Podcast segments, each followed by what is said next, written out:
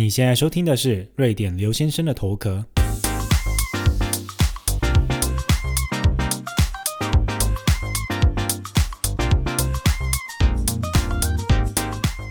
Hello，大家好，欢迎来到今天的节目。大家最近过得好吗？节目的一开始呢，不免俗的要跟大家来讲一下最近瑞典发生怎么样的事情嘛。那当然一开始啊，就是今天节目这个主题就关于瑞典的第一个女首相七个小时之后又辞职，然后呢又在一周之后被选回来这个新闻。那待会在节目的内容当中都会讲到。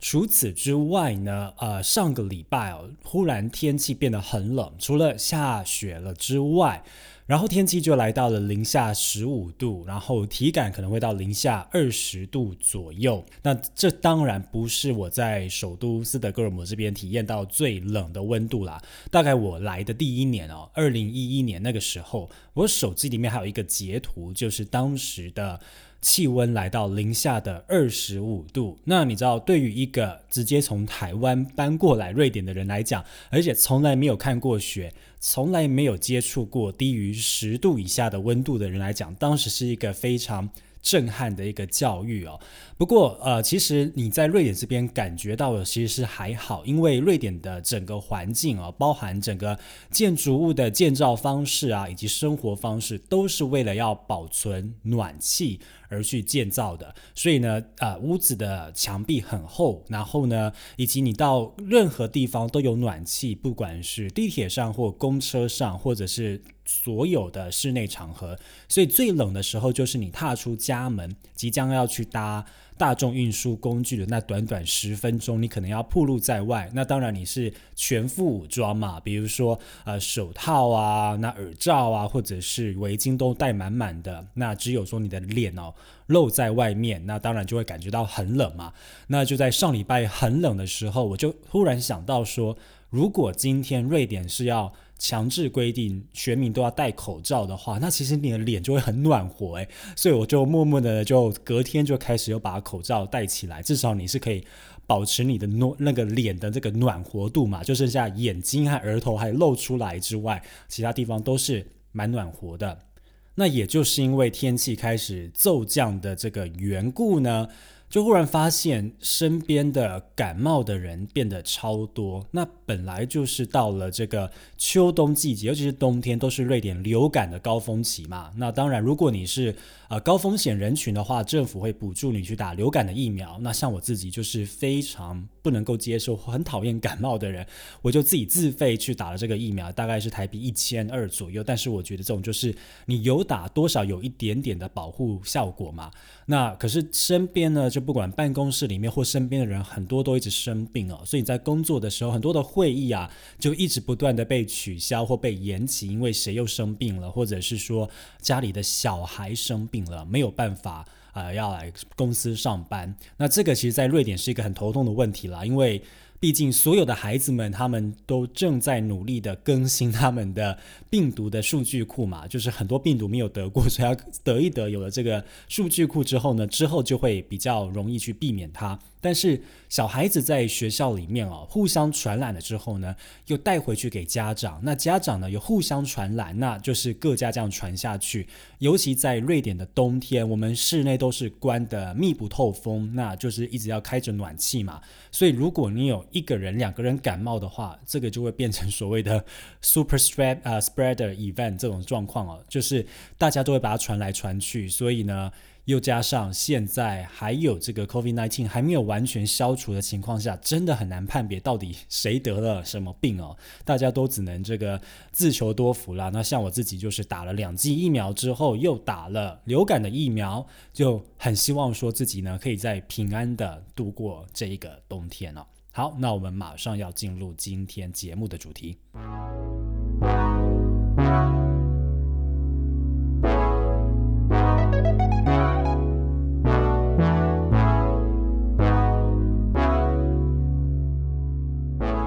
今天呢就来跟大家讲一个事情的一个始末、来龙去脉以及它所带来的影响。这个事情也在发生的那个当下，台湾媒体有报道，那也蛮多的听众或读者呢都来私讯问说，到底是发生了怎么样的事情，要我。讲解一下，但其实真的没有时间去更新了。那现在刚好比较有时间了，就来跟大家讲一下这件事情，就是瑞典呢选出了史上第一位的女性总理，但是他在七个小时之后就辞职下台。那在一周之后又再度被选回来的这个所谓的“我进去了，我又出去了，我又进来了”这样的一个事件，它到底为什么会发生呢？那这个事情呢，我们要从比较多的方面来讲起哦。先从一开始来讲的话，就是瑞典是一个君主立宪制的国家，也就是国家的元首呢是目前国王嘛。那接下来下一个要继位的呢会是女王。那瑞典呢，在下一个要继位的呢也会是一个女王，但目前呢是以国王来担任这个国家的君主。那值得一提的是，啊，之前我有写过一个新闻，就是瑞典也成为全世界第二个国家允许皇室的成员，也就是即将接班的这个皇室接班人呢，可以和同性婚姻的状况。那也可以就是说，他的伴侣可以是同性，同时他也可以继承王位啊。第一个这样做的国家是荷兰。那瑞典在几周之后呢，也决定跟进了。那目前看来呢？下一任王储呢，维多利亚公主，那她已经结婚了嘛，所以目前不会有这样子的问题。那在下一个这个王储呢，是一个小公主，那目前呢她还没有成年，但目前就是说瑞典的国家的法律已经是允许了可以有干同性伴侣结婚，然后并且呢还是可以担任皇室成员的这样的一个状况。好，那可是呢，这样的君主立宪制哦，大家都知道，这样的君主呢，他们是虚位的元首，他们变成是一个国家的代表，以及是一个象征，人民呢会很崇拜他，但是他没有实质的决定的这个政治左右政治的权利，真正的这个权利呢，是在所谓的政府里面。那政府的首脑呢，就称为 Prime Minister，就是首相。像英国呢有首相，那很多这种君主立宪制的国家，他们的最高领导人有实质权力的其实是首相嘛。那瑞典的这个首相的这个选法呢，其实并不是说我们今天去选出这一个人来，而是说大家每一嗯次在这个大选的时候呢，要选出自己心中理想的那个政党。那当然，得票最多的那个政党呢，那他可以单独执政，或者是他可以联合其他的高票的政党呢一起执政。但不过，那一个政党的领导人呢，也就是所谓的党主席，就会成为国家的首相。所以它的由来是这样子的，它并不是真的去把某一个人给选出来哦。那提到这个瑞典现在呃出来的第一个女总理呢？啊，姓氏叫做安德森，那瑞典的发音叫做 Andersson。那她其实这个姓氏呢，是一个啊，我们说瑞典最普遍、最普遍的一个菜市场的姓氏哦，就是这个普遍到就是你可能在路上叫安德森，可能会有十个人或者十二个人要回头就说就是我这样子普遍的姓氏哦。好了，那言归正传，就是这件事情非同小可的原因是因为。瑞典呢，就算大家想象它是一个再怎么样公平、再怎么样所谓的乌托邦、再怎样女男平等的国家，那事实上就是它从来没有选出一个最高领导人是女性的这样的一个角色。那这一次是第一次，同时呢，选出来的的那一天呢，也是瑞典的。呃，允许女性可以完全投票的一百周年，所以这个意义非凡嘛。那当然就是全世界的媒体呢都报道，那台湾的有一些媒体呢也在第一时间进行报道了。可是呢，就在七个小时之后呢，他就毅然决然的辞职了。那这个事情呢，也是啊，全世界媒体又再报道一次，说到底又发生了一个怎么样的一个事情哦。那这件事情呢，也在自己我们北欧国家附近呢引起一些哈一些笑话之类的。因为呢，所有的北欧国家除了瑞典之外，早早就已经有过女性总理了，甚至呢也有已经有过第二任、第三任女性总理都已经出现，但瑞典从来都没有。可是瑞典在全世界呢，却是最喜欢打着这个人权大旗，最喜欢说我们要以女性主义来进行外交政策这样的国家，却一直没有女性总理哦。所以那个时候，记得在办公室里面，就是有啊，芬兰的同事就说，瑞典真的是终于让女性担任总理的职务了，但是却只让她担任七个小时，真的是一个女权大国啊，这样的一个一个笑称哦。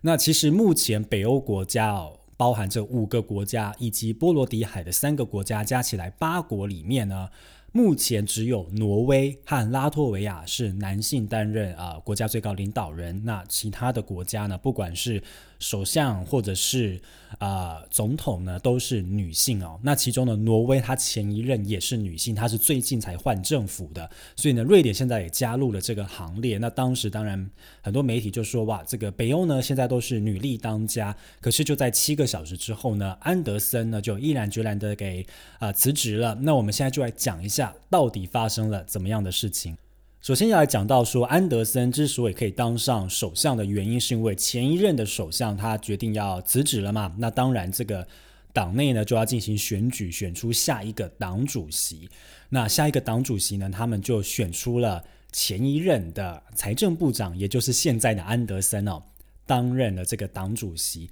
那担任了党主席之后，理所当然他就要成为瑞典的首相，那就要在国会里面进行投票。那投票并不是以多数决的方式，而是只要在这个反对票里面没有过半，你就可以当上瑞典的首相或者是总理这样的一个状况哦。那当时的过半票呢，反对的过半票是一百七十四票。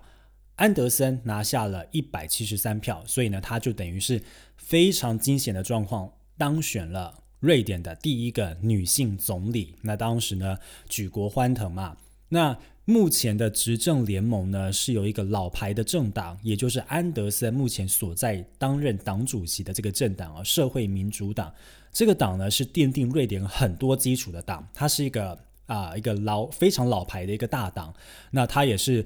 当年呢，推动了很多在当时看起来非常诡异的社会福利政策，然后把瑞典给打下完美良好的基础的这个党啊，那他呢，因为没有办法取得多数执政，于是呢，在当时。社会民主党就跟另外一个理念相近的党，也就是以能源为目标的党，叫做绿党。这两个党呢，就一起联合执政了。那绿党呢，也当时当然是很同意说安德森可以担任国家的领导人。那他们呢，就形成了所谓的偏左的联盟，然后呢，正在执政当中。那有所谓的偏左联盟呢，就会有另外一边的偏右联盟嘛。那左派右派的这个意识形态呢，我就不在此。多做详述，那大家可以去大概查询一下，了解一下，说他们到底是怎么样的一个意识形态。那左派这边就是比较偏向于所谓的大政府，就是说希望呢政府呢要管得多一点，要实现公平正义与社会的这个福利。右派这边呢，当然他们是比较于崇尚于小政府，意思就是说呢，他希望可以让国家越自由越好。经济自由的发展，人民自由的发展，政府尽量不要去介入，因为每一个人要透过自己的努力去实践自己的人生。那左派这边呢，他们反而会认为说，每个人当然要透过自己的努力和劳动去获得所应得到的报酬，但是我们也不要忘记，有时候这个制度是不公平的，所以我们要想办法把它改到最公平。好，简单说就是这两种不同的一个思维啦。那现在呢，就是。偏右派的这个联盟呢，他们是所谓的在野联盟嘛，那他们理所当然就是要监督这个偏左的这个联盟嘛。就在安德森被第一次选出担任瑞典总理的这个那一天呢，偏右派的联盟呢，他们就非常的抢官，他们马上呢就提出了一个他们自己相信的一个预算案，因为你。这个首相选出来之后，你下一步要进行的就是通过预算案这个问题嘛？那偏左这边有一份预算案，偏右的联盟这边也有一份预算案。结果在当天是偏右联盟的预算案给通过了。那这件事情呢，会导致一个结果，就是说今天的执政党是偏左的，但是他们要执行的预算呢，却是偏右的。如果用一个台湾听众可以理解的角度的话，就是说，现在台湾的执政党是民进党，但是国会却宣布，民进党在接下来一整年要使用国民党通过的预算案去进行执政，这会是一件非常痛苦的事情，因为两个阵营哦，在偏左偏右之间的这个。理想以及他们国家认为国家应该要有的样子是完全不太一样的。那你今天要通要执行别人的一个预算案，这件事情当然就会很大的问题啊。于是呢，我刚刚说到了这个偏左联盟里面的执政的两个党嘛，社会民主党以及绿党。那社会民主党当然是比较大，他们就觉得说，那我们试试看。可是绿党呢，就因为觉得说他们没有办法接受要执行右派的预算，而他们决定要退出执政的联盟，因为他们认为右派通过的预算里面呢，对于环境是极度不友善的，这完全是。违背了他们创党的这个初衷。那如果他们还要执意去执行的话，他们认为是对不起他们的选民的。于是他们决定说：如果你今天真的要使用这一份预算案来去执政的话，那我要退出执政的联盟。于是他们就这么做了。那根据瑞典的宪法，如果今天有一党，退出了这个执政的联盟的话，那其实这个政府是需要总辞，然后呢重新选举的。所以安德森就在他当选的七个小时之后呢，他就辞职了。那。我就是在呃这个新闻刚出来的时候，看到网络上有些评论，就说哇，这个新的女总理会不会那么的好像很草莓一样，就是说没有办法接受压力就辞职了。但是如果你真的去了解事情的原委，以及你真的去看原文的话，他当时他说的说法是说，这是瑞典宪法的规定，而我身为国家的领导人，必须要以身作则。去接受以及去尊重国家宪法的规范，所以呢，我因此在这边总辞，我辞职。那于是呢，接下来他必须要面临的一个任务就是说，那你要不要重新的把这个政府重整一下，然后重新再去抢官？于是呢，在一周之后呢，他呢，呃，国会呢又进行了同样的一次表决，就是说接不接受安德森继续担任。国家的最高领导人、首相，那最后的结果呢？一样就是呢，以没有反对过半的这个情况之下呢，安德森又再次的当选了瑞典的首相。只是这一次不太一样的是，他将会以社会民主党一党的方式来去执政。那这一次呢，他们的票数其实啊席次很少，所以会是一九七九年来以来呢。最少最少最少席次的一个执政方式哦，也有意思就是说呢，是一个小党呢，不是小党啦，一个很大的党，但是以很少的席次要对抗全部其他政党的这个模式哦，那这个事情呢就会变得非常的困难嘛，变成说政府想要执行的很多的事情，所有其他的党都变成在野党了，都可以监督你，都可以否决你，那这也是考验安德森他的这个智慧以及执行能力的一个。很大的一个挑战哦，因为今天呢，其实有点不公平的是，她今天受到了全世界的注目，因为她是身为女性，那她又是成为了瑞典第一个女性的总理。那她目前面对这种排山倒海的压力，以及呢，所有的政党都有机会来否决她，然后呢，大家全世界的媒体呢，又以一种放大镜的方式来看她的情况下，我相信她未来的路其实。不是那么好走的。那所谓这种事情，就是你知道，如果你做得好的话，你可能就名留青史。那如果你今天没有办法凝聚全国人民，以及凝聚各党，形成这个同样的这个共识的话呢，那你接下来的路就很难走。你可能在历史上留下的名声呢，也不会是一个非常好的这样的一个状况。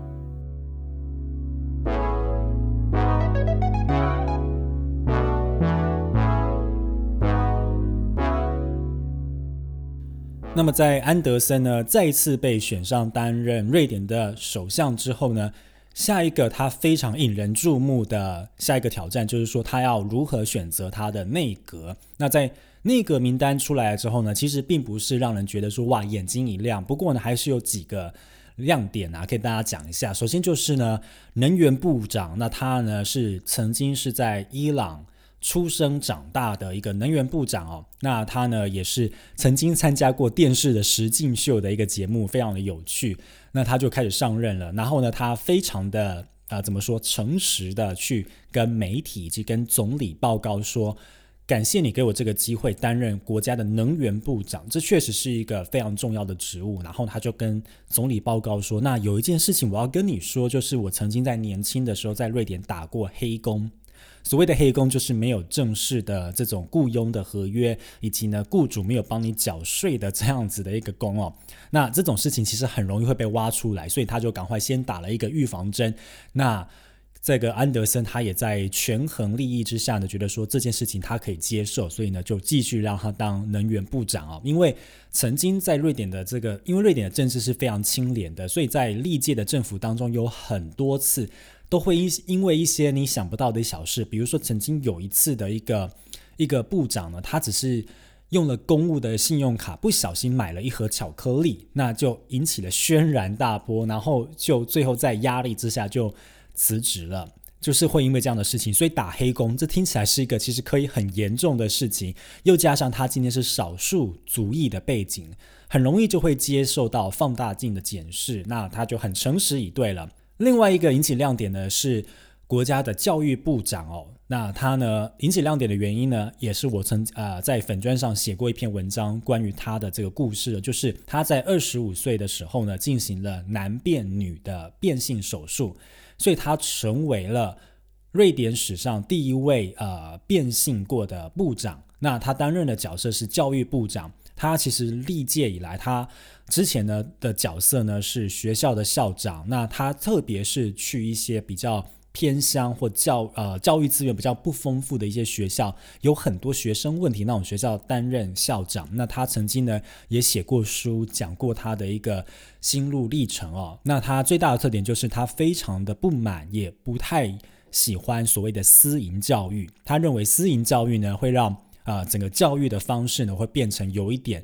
呃，各种的这种隔离啊，或者是说不公平的状况，所以呢，接下来他要怎么样改变瑞典的教育制度，也是很让人觉得很期待的。因为瑞典的教育确实是存在着非常非常多的问题，那这个呢是值得拿出来用一集来讲的啦，在这边不详述，但是呢，很希望说呢，可以在很快的可以看到他对于教育上也要做什么样的一个变革哦。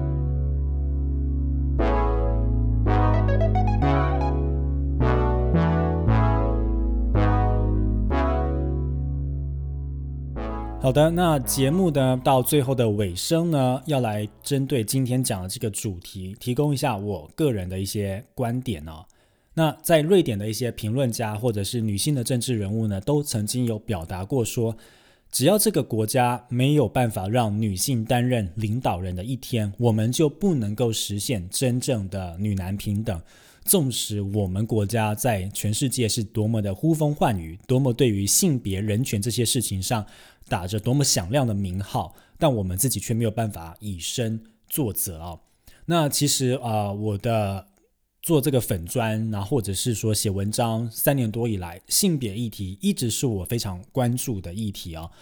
那其实，在这样的过程中，因为你踏呃踏入了这个，或者是你接触这个很敏感的议题，你很容易就会被很多人批评嘛。那我觉得我最常收到的一个讲法就是说。我们如果今天都只能啊，只不看。性就不看能力，我们只看性别的话，那其实这个就是一个变相的保障制度，什么之类的。这点我是完全同意的。但是大家也不要忘记另外一点，就是说，今天两性就是不一样，我们没有办法去忽略他们之中的差异。从生理上甚至心理上，它就是有很不一样的一个差异程度在。所以，当今天我们要说公平竞争的时候，我们要把很多的因素考虑进来。那就算今天瑞典呢，它已经是全世界。这个女男差异非常小的一个国家了，那它还是很努力在做这些的改变。更何况我们今天，如果我们是传统上女性比较弱势的国家，比如说许多的中东国家，甚至亚洲国家哦，那这个差异呢是更大的。所以今天我们，当我们今天要讲说我们要从现在开始平等的时候，我们不能够去忽略过去四五年啊，四十五十年，甚至是百年来。那个长期的社会文化压力之下，已经造成的那个差异，